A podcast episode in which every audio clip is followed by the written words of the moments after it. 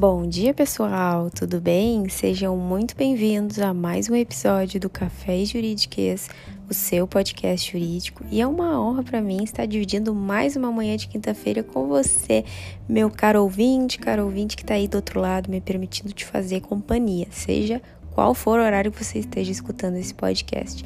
E antes da gente começar o episódio de hoje, eu vou te fazer aqueles convites que talvez você ainda não tenha ido lá conferir e não foi fazer esse favor para amiga aqui desse lado que tá gravando o podcast. O primeiro deles é para você seguir o café aqui no Spotify, que assim você fica por dentro de todos os episódios, não perde nada, mantém a maratona frequente nesse ano de 2021 com muito conteúdo legal que eu quero trazer por aqui. Também seguir o café lá no Instagram, o arroba café juridiquês. Eu vou deixar os links aqui na ba abaixo na descrição do episódio. Te convido também para conhecer o meu Instagram profissional, que é o arroba Carolina Ferg, e me seguir, que por lá eu compartilho bastante conteúdo jurídico, de empreendedorismo, de oratória, de posicionamento digital, as minhas áreas de atuação também que é o compliance, direito penal econômico e direito empresarial. E por lá eu estou sempre ativa, pessoal, todos os dias nos stories, no feed, e vocês conseguem se comunicar comigo de uma forma bem mais frequente. E já aproveito para avisar que nós temos um canal no YouTube também, o Carolina F. Guimarães, que leva o meu nome, onde eu publico mais conteúdos desse tipo em formato de vídeo e você vai ser muito bem-vindo a se inscrever e acompanhar os conteúdos por lá.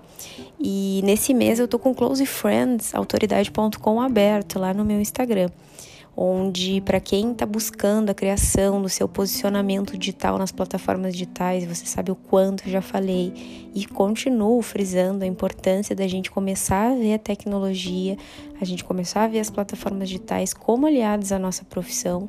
2020 nos mostrou isso em virtude da pandemia. Eu sou prova viva disso, vocês sabem, meu trabalho é quase que 100% através do digital. É do digital que eu prospecto a maioria dos meus clientes, é do digital que eu firmo as minhas parcerias, é do digital que eu desenvolvo os meus produtos. Então, eu posso dizer para vocês todas as vantagens e desvantagens que eu vivo nesse processo e os benefícios, sabe? O quanto isso vale a pena. E por isso eu criei o autoridade.com com o objetivo de ajudar a abrir a ideia das pessoas, abrir a mente a começar a investir o profissional nas plataformas digitais e inclusive para quem já começou a fazer esse investimento, mas ainda tem dúvidas de como se posicionar. Eu falo muito também a questão do posicionamento através do marketing, claro que não é um curso de marketing, pessoal.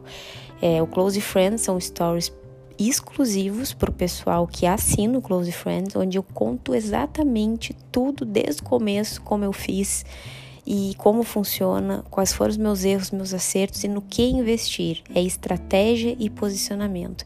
Óbvio, dou dica de como criar conteúdo, dou dicas de plataformas, de como investir estrategicamente nas plataformas. Eu também dou dica de como eu faço as minhas artes, que inclusive é uma pergunta que eu recebo muito frequente. Óbvio que não é um curso para ensinar você a fazer cards e, e, postagens, mas eu conto tudo, todos os meus aplicativos, que são perguntas que eu recebo reiteradamente no meu direct. E inclusive as plataformas que eu uso para fazer os meus formulários, os meus uh, links de ligamento entre o, meu cliente, meu prospect e, e o trabalho final, enfim, é, é, muita coisa. Tudo que eu não conto no Instagram e nas plataformas por aqui, eu conto no Close Friends. Então as inscrições estão abertas se você tiver interessado. O link tá na bio do meu perfil lá, o arroba Carolina. Igual eu vou deixar aqui na descrição desse episódio. Se você tiver interesse, você a partir do momento né, que tiver a confirmação da sua inscrição de assinatura, você tem que assinar o Close Friends, você vai ter acesso por 45 dias esse conteúdo. Durante 30 dias, ou seja, até o dia 19 de fevereiro, eu comecei 19 de janeiro, eu estou abastecendo de conteúdos novos, ou seja, vão ser muitas aulas.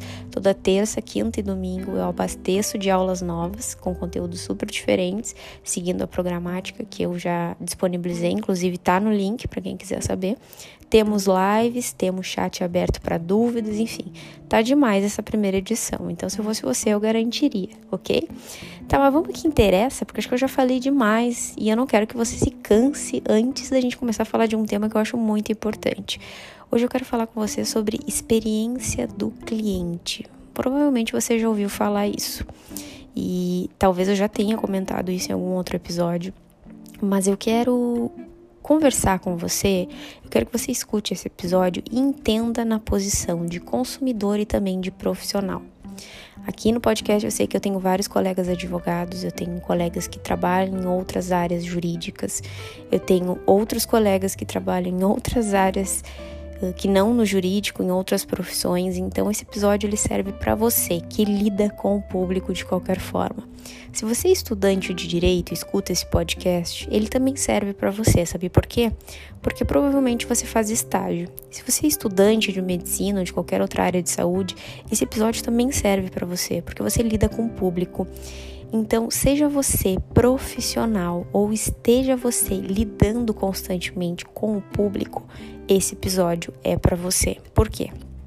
Porque a experiência do cliente, pessoal, e é algo que é muito difícil as pessoas entenderem, ela não é experiência pós-compra, pós-realização de produto. A gente tem que desmistificar isso. A gente tem que quebrar esse estigma de que cliente satisfeito é aquele que compra um produto, gosta do produto ou que contrata um serviço e teve um, um serviço super bem feito. A verdade é que a experiência do cliente ela começa desde o princípio, ou seja, desde a pré-contratação, desde o momento em que o cliente ele está fazendo os orçamentos para ver qual vai ser o profissional que ele vai contratar, sendo que dentre esses profissionais você está ali no meio. E a experiência do cliente ela envolve desde o momento em que o cliente ele simplesmente ainda não sabe, está indeciso de qual produto ele vai comprar dentro do seu estabelecimento, dentro da sua loja, dentro daquilo que você vende.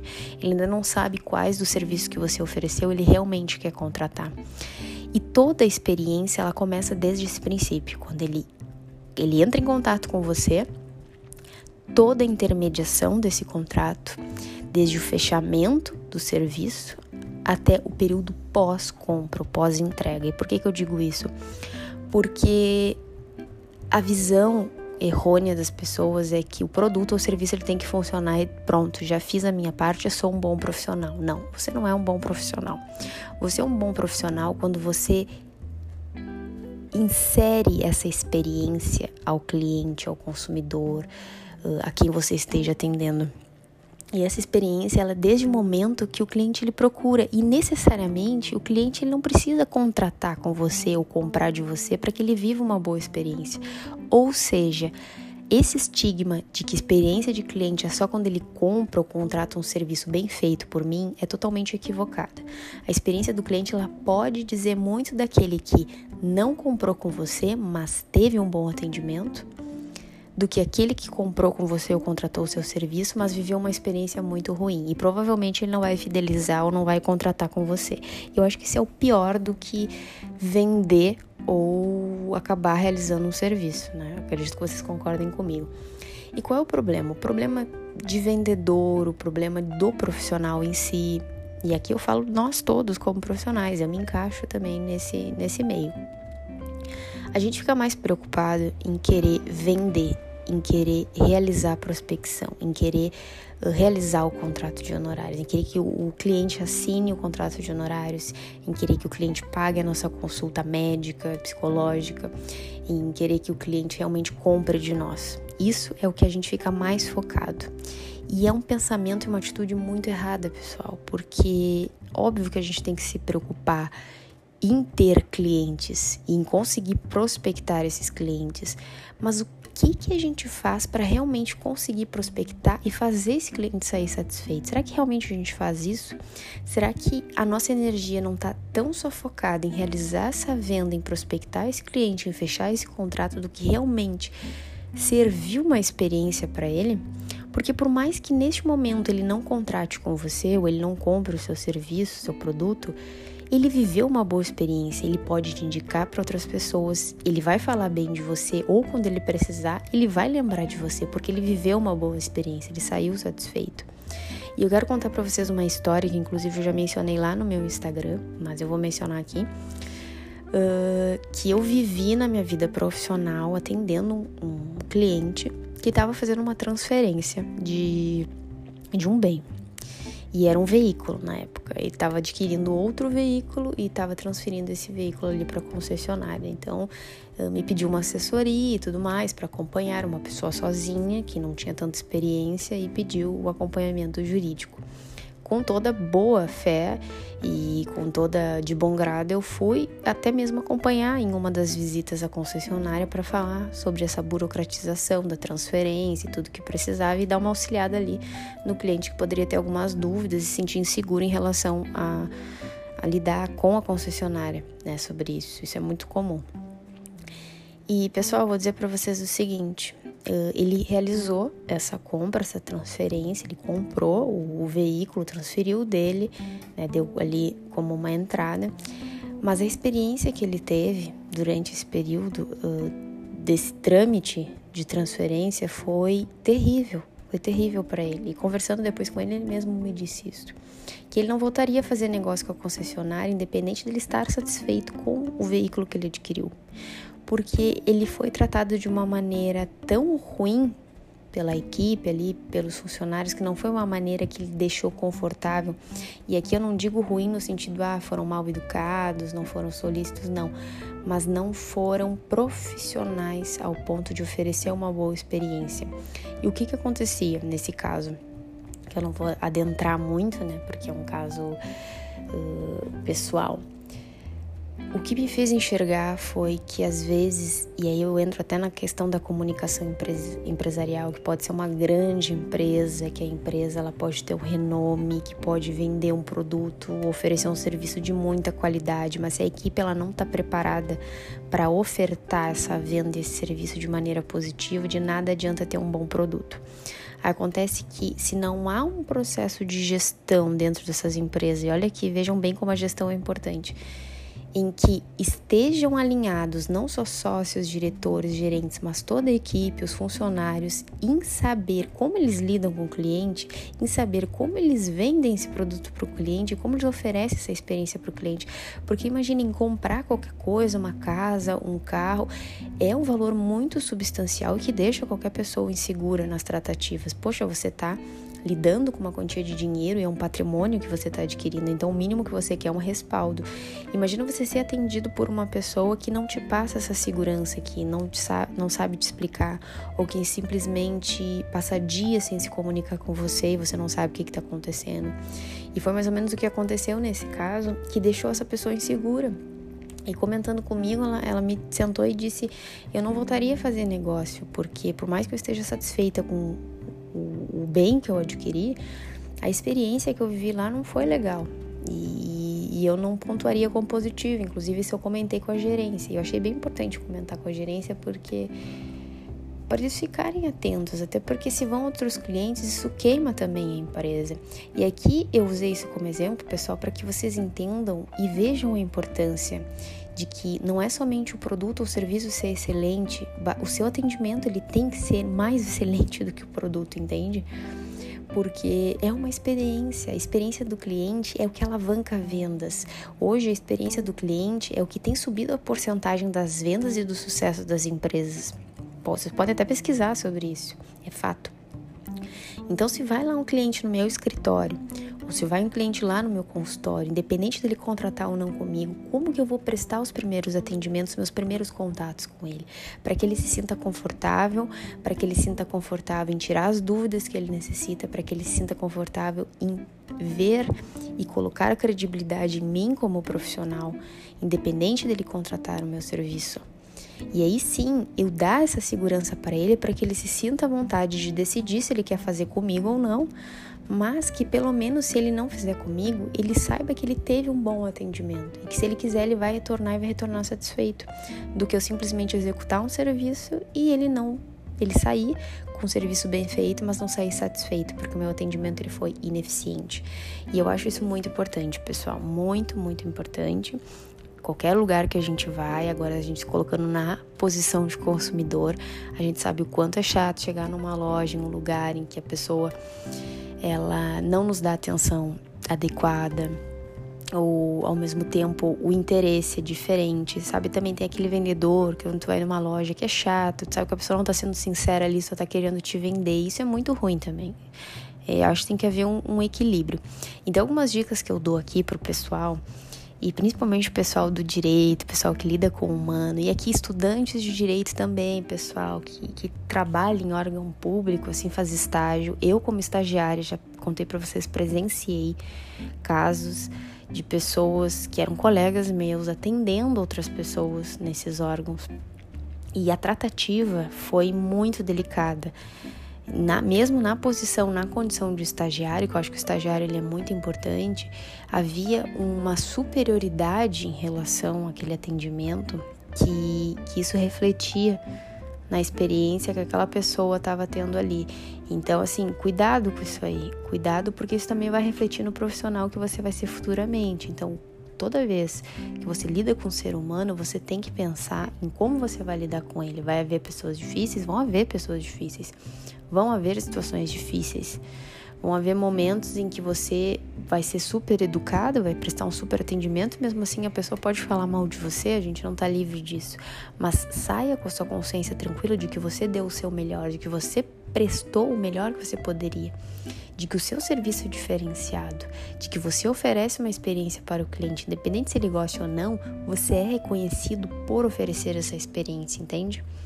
E eu posso te dizer que isso vai fazer muita diferença. É muito mais chance positiva de você receber elogios, de receber reconhecimento, se preocupando com essa experiência desde a pré-contratação até o pós-serviço, do que simplesmente você focar na venda, na prospecção, em fechar o contrato e ponto. Não. Não estabeleça e não coloque a sua visão somente na entrega de um produto ou de um serviço bem feito. Coloque a sua visão no todo, na experiência do cliente, que agrega tanto produto e serviço, como também todo momento da tratativa, todo momento da sua relação profissional-cliente. Lembra sempre disso. Inclusive se você é estudante, para que você futuramente seja um profissional diferenciado, que é o que a gente está sim precisando por aqui. Tá faltando muito profissional ainda não é profissional uh, qualificado no que faz, mas profissional qualificado em lidar com o ser humano. A gente ainda está com muita dificuldade em relação a isso. Então eu queria trazer esse episódio mesmo para que a gente pudesse pensar, pensar em como a gente pode melhorar nesse 2021 a nossa relação com o cliente. Se você tem um escritório, um consultório, como você pode proporcionar essa experiência desde o momento que a pessoa vai lá para saber como funciona o seu atendimento? Como que você lida com essa comunicação com o seu cliente? Você é aberto, você é aberto para perguntas, para questionamentos, para críticas? Você tem um ambiente confortável para receber esse cliente, independente se ele vai consultar ou não com você, mas para que ele se sinta aconchegado no momento. Hoje em dia, pessoal, uma bandejinha de café, um chazinho, um ambiente simples já te faz sentir confortável. Então, ainda mais quando o profissional te atende com zelo, com educação, com interesse, independente se você vai querer ou não o serviço dele, isso faz totalmente diferença. E melhor ainda, aquele profissional que entrega, que obtém uma crítica positiva e mesmo assim ele se preocupa em saber se o cliente continua satisfeito ou não com o produto, com a entrega. Acho que isso faz toda a diferença. Então comece o 2021 investindo no seu profissional, se tornar um profissional diferenciado e também provocar essa positividade, esse benefício na sociedade, no consumidor, no seu cliente. E a gente precisa de mais profissionais assim. Eu tenho certeza que esse episódio vai te despertar esse interesse. Tá bem, pessoal? Espero que vocês tenham gostado do episódio de hoje. Eu quis tocar um pouco a mente de vocês como profissionais, para que vocês reflitam um pouco. E se você não concorda ou se tem algum outro ponto de vista, obviamente vai ser muito bem-vindo. Deixa lá o seu comentário no Instagram do Café Juridiquês ou no meu, Carolina Ferg. Se quiser dar a tua opinião, melhor ainda. Eu adoro escutar a opinião de vocês. Eu recebo directs, comentários, pessoal que assiste os episódios e vem depois conversar comigo, falar o seu ponto de vista. Isso para mim é o mais fantástico da nossa relação aqui do podcast. E saibam que eu estou sempre de ouvidos, de ouvidos abertos para escutar a sua posição, a sua opinião e que a gente manter essa conexão que eu acho muito importante, sempre com muita educação, muito respeito, independente se a gente concorde ou não um com o outro, que é assim que a gente constrói uma sociedade justa, uma sociedade digna e mais acima de tudo unida, é o que a gente precisa, não é? Pessoal, desejo para vocês um bom restinho de quinta-feira, um ótimo final de semana, que vocês possam curtir bastante, que esse episódio te toque, envia para algum amigo, para alguém que precisa escutar esse episódio e não esquece daqueles recadinhos que eu dei lá no início. E a gente se encontra no próximo episódio na próxima semana. Um forte abraço, tchau, tchau.